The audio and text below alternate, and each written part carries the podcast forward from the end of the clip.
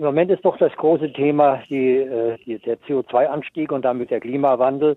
Und meine Frage ist, äh, ist denn der Klimawandel, hat er auch Auswirkungen auf das Insektensterben?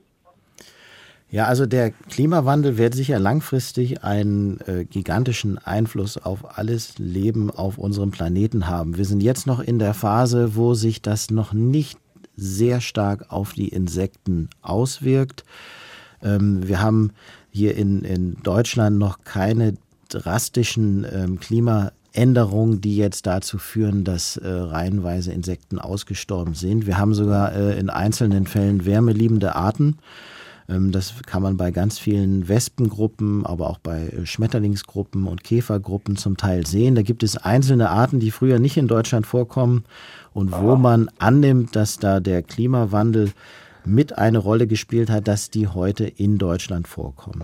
Das Entscheidende was für die Insekten im Bereich Klima eigentlich ist, ist, dass wir zum Beispiel im Bereich des Grünlandes durch diese starke Düngung haben wir viel mehr Gräser als früher. Die Gräser, die wachsen sehr hoch und dadurch ist in dem Bereich, wo die Insekten vorkommen, also in dem Mikroklima, wenn man so will, da gibt es jetzt eher kühleres, feuchteres Klima.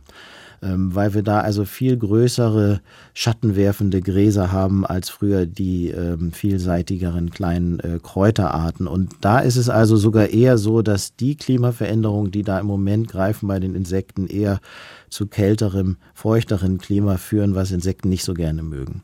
Langfristig und weltweit gesehen wird der Klimawandel aber sicher ähm, zu diesen Problemen noch massiv dazu beitragen.